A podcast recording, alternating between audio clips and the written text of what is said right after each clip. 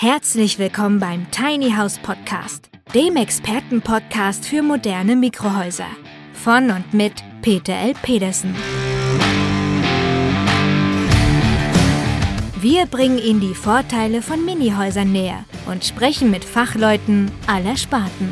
Und wir erklären Ihnen, welche baulichen, technischen und rechtlichen Voraussetzungen zu erfüllen sind, damit Ihr Traum vom Tiny House in Erfüllung gehen kann.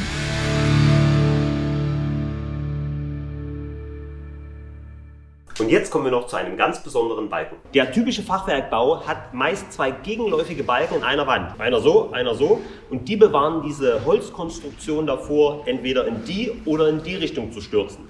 Bei uns umso wichtiger, das heißt beim Beschleunigen soll es nicht nach hinten zusammenfallen und beim Bremsen nicht nach vorne. Ja, das ist schon mal sehr angenehm, wenn da überhaupt mal jemand über Statik beim Tiny House nachdenkt. Moin Moin, verehrte Tiny House Enthusiasten, und hier kommt die nächste Folge und heute wollen wir uns über das Thema Tragwerkplanung über Statik unterhalten. Und lass mich gleich auf unser Intro Bezug nehmen. Es ist natürlich interessant, wenn es beim Gas geben und beim Bremsen nicht zusammenfällt, aber das sind ja nicht die einzigen Kräfte, die auf der Straße stattfinden. Da ist ja was ganz anderes noch in der Bewegung. Doch lass uns bitte ganz vorne anfangen. Wir beschäftigen uns in dieser Folge ausnahmslos mit Wohngebäuden, mit Mikrohäusern bis 50 Quadratmeter und die natürlich baugenehmigungsfähig sind. Wir werden uns über sogenannte straßenzugelassene Tiny Houses unterhalten und aber auch über solche, die einfach schon im fertigen Stück über die Straße angeliefert werden. Und das ist die absolute Mehrzahl. Wir diskutieren also hier nicht darüber, ob ein Haus Räder haben soll oder nicht, sondern nur darüber, dass es über die Straße bewegt wird, an den Ort, wo es aufgestellt werden soll. Völlig egal, ob das Haus Räder, Schienen oder Kufen hat und egal, ob es selbst oder über Tieflader transportiert wird. Und danach kommt die zweite Phase, nämlich die Haltbarkeit auf dem Baugrundstück. Doch fangen wir ganz vorne an. Was ist eigentlich eine Baustatik? Bei Wikipedia lesen wir dazu Folgendes. Baustatik oder die Statik der Baukonstruktionen ist die Lehre von der Sicherheit und Zuverlässigkeit von Tragwerken im Bauwesen. In der Baustatik werden die Kräfte und deren gegenseitige Auswirkungen in einem Bauwerk sowie in jedem dazugehörigen Bauteil berechnet. Also ganz simpel für den Laien ausgedrückt, es kann und es muss berechnet werden, ob das Haus auch wirklich hält und nicht zusammenfällt. Möchte ich eine Genehmigung für ein Wohngebäude, egal ob groß, klein oder winzig, namens Tiny House haben, dann muss ich eine sogenannte Baustatik nachweisen. Diese darf nur von entsprechend zugelassenen Tragwerkplanern oder auch Statikern genannt erstellt werden. Dabei ist unbedingt zu beachten, dass der Statiker eine Zulassung in dem Land hat, in dem auch das Wohngebäude errichtet werden soll. Das hat ganz einfach versicherungstechnische Gründe, das heißt, wenn es zusammenbricht, haftet er natürlich dafür und dafür müssen entsprechend in diesem Land auch die Versicherungen abgeschlossen worden sein. Das ist dann besonders wichtig, wenn das Haus selbst nicht aus dem Land kommt, in dem es auch aufgestellt werden soll. Also einfach ausgedrückt, möchte ich in Deutschland ein Wohngebäude errichten und das kommt aus Rumänien, dann hilft mir eine rumänische Statik überhaupt nichts. Die Bauaufsichtsämter akzeptieren nur Statiker, die auch hier zugelassen sind. Nun ist allerdings Statik nicht gleich Statik. Es macht einen gewaltigen Unterschied, ob ich das Haus an der Nordseeküste errichten will oder im Hochgebirge oder in Tübingen. Was haben diese drei Standorte gemeinsam? Sie definieren jeder für sich einen sogenannten Risikostandort. Es dürfte jedem sofort einleuchtend sein, dass an der Nordseeküste ganz andere Kräfte walten, nämlich sogenannte Stürme und Orkane. Das heißt, wir sprechen hier von der sogenannten Windlast. In Hochlagen kann die Schneelast auf dem Dach eine besondere Rolle spielen. Ja, und Tübingen ist einer unserer ganz, ganz wichtigen Erdbebenzonen in Deutschland. Da rummelt und wackelt es öfter mal. Alle drei Risikobereiche, also Windlast, Schneelast und Erdbeben, werden jeweils in einzelne Zonen eingeteilt und diese müssen bei der statischen Berechnung berücksichtigt werden.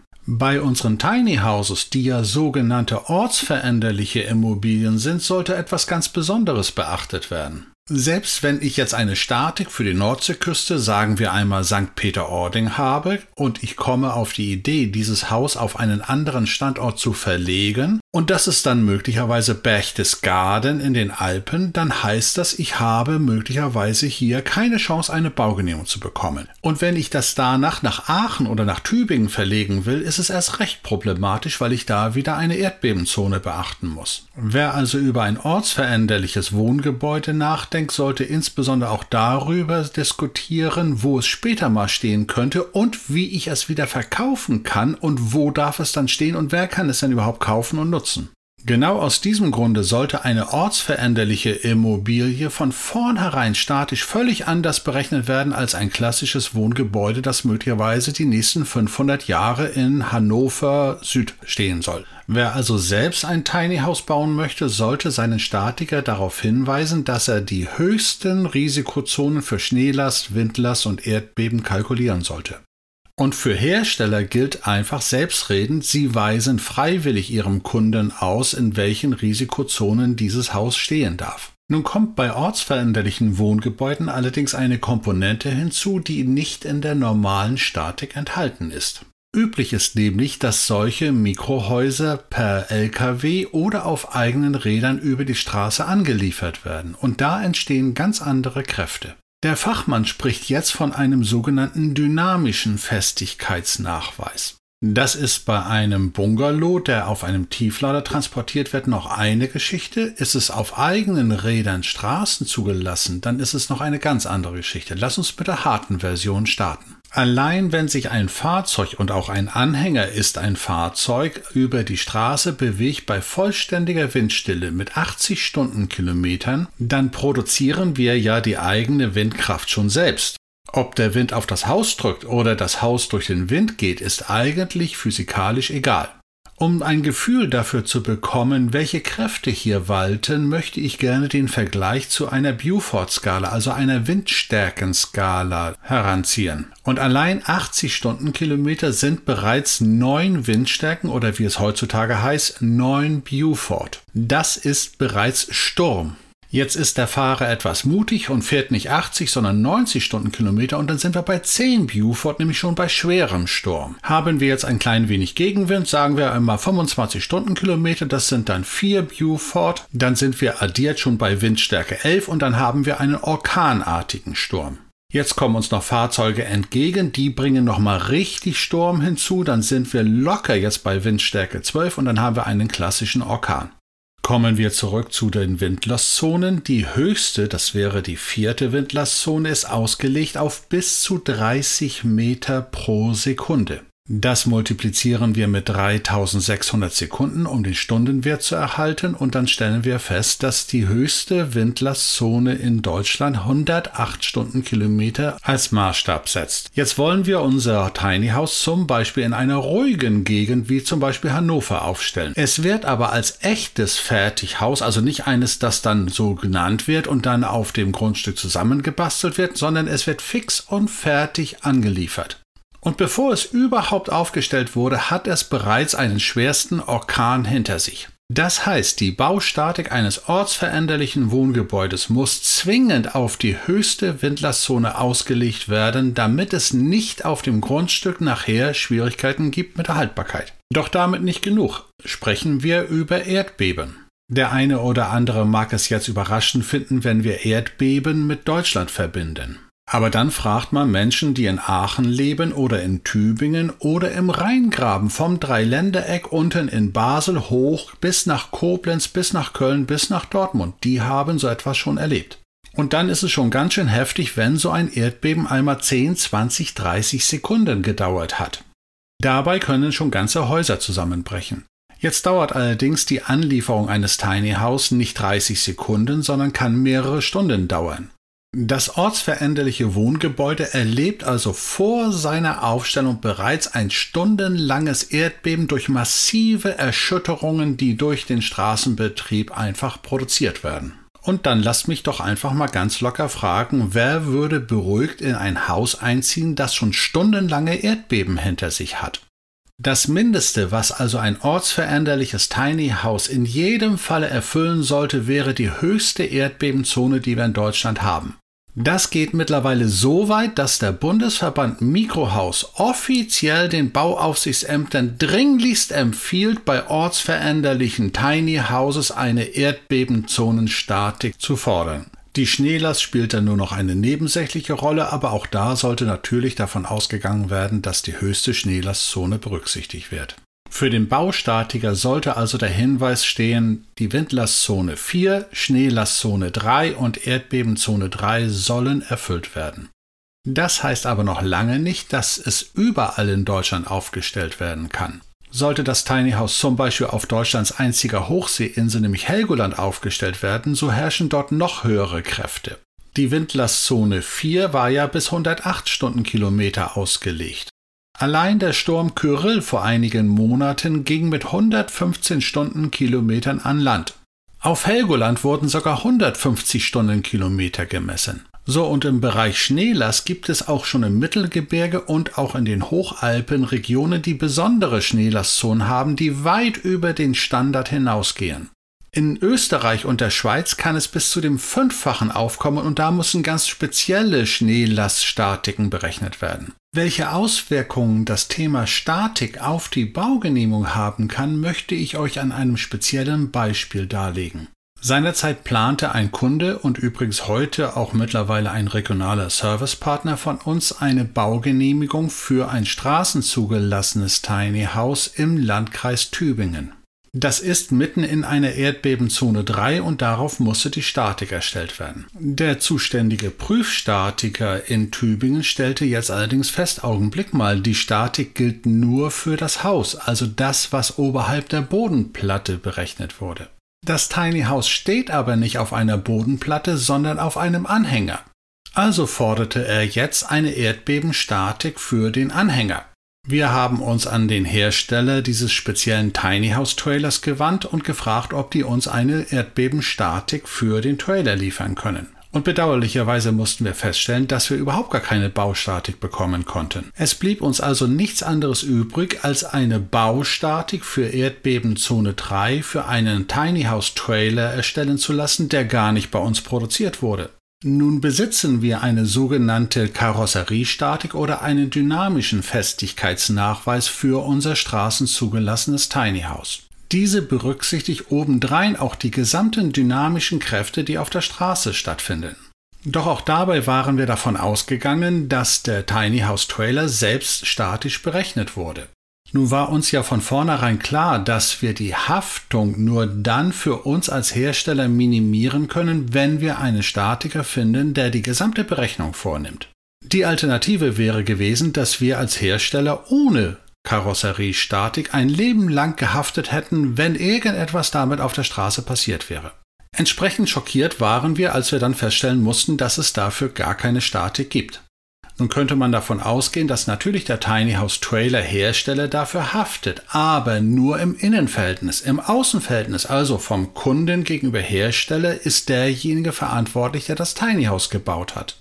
Und dabei sprechen wir nicht über so Kleinigkeiten wie zum Beispiel, dass ein Haus einfach zusammenbricht. Hier sprechen wir über Straßenverkehr und überlegt euch einmal, was ein 3,5 Tonnen Schwergewicht auf der Straße anrichten kann. Wenn das auf die Gegenspur auf der Autobahn kommt, was da möglicherweise passieren kann. Spätestens wenn bei so einem Unfall Personenschäden eine Rolle spielen, wird die zuständige Versicherung Gutachter einsetzen und die werden haarklein prüfen, wer dafür verantwortlich gemacht werden kann. Hat der Hersteller keine Statiken dafür vorliegen, kann er diskutieren, wie er will, er haftet. Also haben wir auch für den Tiny House Trailer die Statik entwickeln müssen. Nun haben wir die Besonderheit, dass wir unsere Bungalows und unsere straßenzugelassenen Tiny Houses ausnahmslos mit einem selbsttragenden Stahlrahmen versehen. Als dann unsere Statiker die Berechnung für den Trailer vorgenommen hatten, stellten die fest, dass wenn wir keine selbsttragende Konstruktion gehabt hätten, der Kragarm, also das, was hinter der Zwillingsachse hinten herausragt, um bis zu 900 Prozent hätte überlastet werden können. Und ich kann mich noch sehr, sehr gut daran erinnern, als unser Statiker mich anrief und mir die Ergebnisse seiner Berechnungen vorlegte. Ergebnis Nummer eins war, mit unserer Karosseriestatik war es für das Thema Erdbebenzonenstatik kein Problem. Unser Tiny House mit Sicherheitsstahlrahmen wird in der Erdbebenzone 3 nur mit bis zu 63 Prozent belastet. Viel heftiger würde es an der Nordseeküste der Fall sein. In der höchsten Windlastzone 4, also Nordseeverhältnisse, würde unser Stahlrahmen auf unserem Tiny House mit bis zu 92 Prozent belastet werden. Das veranlasste mich sofort, dann unseren Statiker zu fragen, ja bitte, wir haben einen Sicherheitsstahlrahmen. Was machen diejenigen, die auf dem Trailer einen Holzrahmen aufbauen? Die Antwort war glasklar und eindeutig. Selbst in der zweithöchsten Windlastzone, also Nummer 3, würde eine Holzrahmenkonstruktion eines Tiny House auf einem Trailer nicht mehr halten. Und die Windlastzonen 3 und 4 betreffen die Hälfte Schleswig-Holsteins bis Kiel, obendrein auch noch Fehmarn, bis an die Grenzen Hamburgs bis Bremen, die dort eine Rolle spielen. Aber auch die nördlichen Teile Mecklenburg-Vorpommerns, ganz besonders Rügen, sind davon betroffen. Und wer jetzt etwas genauer durch die sozialen Medien stöbert, bekommt dort schon Informationen zu lesen, dass erste Tiny House Besitzer das Gefühl bekommen, dass ihr Tiny House hinten langsam durchbiegt. Und wer bereits die allererste Folge meiner Podcast-Serie gehört hat, wird sich daran erinnern, dass ich dort schon über eine Gesetzeslücke bei der Fahrzeugzulassung sprach. Der TÜV oder die DEKRA prüft alles Mögliche bei der Fahrzeugzulassung, von der Beleuchtung über die Bremsen, Gewichte, Maße, abfallende Teile, spitze Gegenstände an der Außenfassade, aber sie prüfen nicht, ob das Teil auf der Straße auch wirklich hält. Dafür haftet der Hersteller uneingeschränkt und zeitlich unbefristet. Denn es handelt sich im Extremfall um einen elementaren Konstruktionsfehler. Und jetzt einmal völlig ungeachtet der baurechtlichen Anforderungen, also ob ihr überhaupt eine Baugenehmigung bekommt, geht bitte mal auf den ein oder anderen Hersteller zu. Und da fragt ihr bitte konkret, habt ihr für die Straßen zugelassene Tiny House Version eine Karosseriestatik, ja oder nein? Habt ihr für die nicht straßenzugelassene Tiny House Version zumindest die höchsten Risikozonen Windlastzone, Schneelastzone und Erdbebenzone berücksichtigt? Ja oder nein? Und was ihr dann als Antworten bekommt, solltet ihr der Öffentlichkeit kundtun. Vielleicht so ein kleiner Tipp für diejenigen, die ein Smartphone haben. Es gibt wundervolle Apps mit einer Aufnahmefunktion. Nutzt die einmal. Insbesondere Tischler oder wie sie im Süden heißen Schreiner, die also auf Möbelbau ausgelegt sind, haben dort ihre besonderen Argumente. Und darauf hatte ich ja in der letzten Folge auch schon hingewiesen. Wenn euch dann jemand erzählt, dass Holz viel toller wäre, dann möge er doch bitte schön auch einen Holztrailer nehmen und keinen Stahltrailer. Und an dieser Stelle sollten wir uns nochmal an den freundlichen Kollegen aus dem Vorspann erinnern. Er sprach ja zumindest darüber, dass auf der Straße Kräfte auftreten, die jenseits dessen sind, was in der Bauchstatik üblich ist. Allerdings dürfen wir mutmaßen, dass allein aufgrund der Hinweise mit Gas geben und Bremsen dieser Kollege eher auf einen Baustatiker denn auf einen Karosseriestatiker getroffen ist. Kurzum, für ortsveränderliche Wohngebäude, die über die Straße transportiert werden, egal ob Straßen zugelassen oder Tieflader transportiert, sind entsprechende Statiken zu berechnen und das funktioniert in aller Regel nur mit einem Sicherheitsstahlrahmen. Alles in allem betrachtet heißt das also, dass die Baustatik, die die Bauaufsichtsbehörde verlangt, noch lange nicht das Ende der Fahnenstange sein muss. Zur eigenen realen Sicherheit sollten diese Punkte, die ich in dieser Folge besprochen habe, in jedem Falle erfüllt werden. Aber wir haben auch schon die erste Bauaufsichtsbehörde in Deutschland kennengelernt, die genau auf Besonderheiten bei Tiny Houses reagiert hat. Klassisch ist es ja so, dass der Bauvorlageberechtigte, also zum Beispiel der Architekt, gegenüber dem Bauaufsichtsamt glaubhaft macht, dass alle erforderlichen baurechtlichen Papiere vorliegen und dass sie von ihm ausdrücklich geprüft worden sind. Von dieser Praxis weicht mittlerweile die Bauaufsicht im Bundesland Bremen ab. Die möchten nämlich mittlerweile alle Papiere persönlich geprüft haben.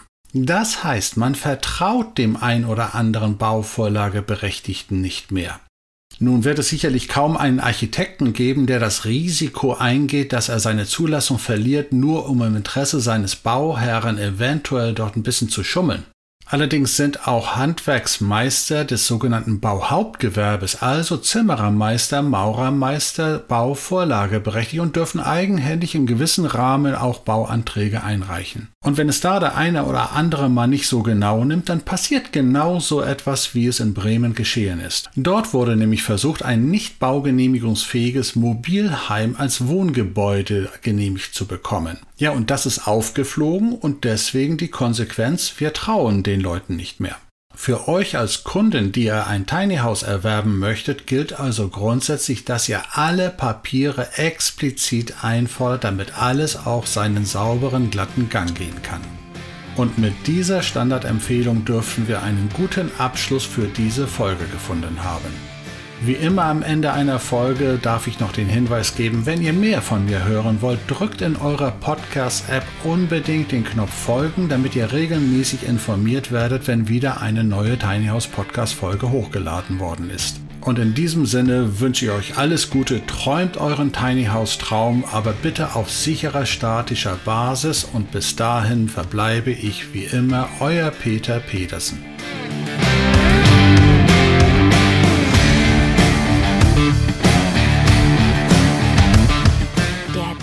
Tiny House Podcast ist eine Produktion der Berufsakademie Mecklenburg-Vorpommern in Zusammenarbeit mit der Rolling Tiny House GmbH. Wenn Sie mehr zu den Tiny Houses wissen möchten oder in einem Mini-Haus einmal Probe wohnen wollen, dann schauen Sie doch einfach auf www.rolling-tiny-house.de.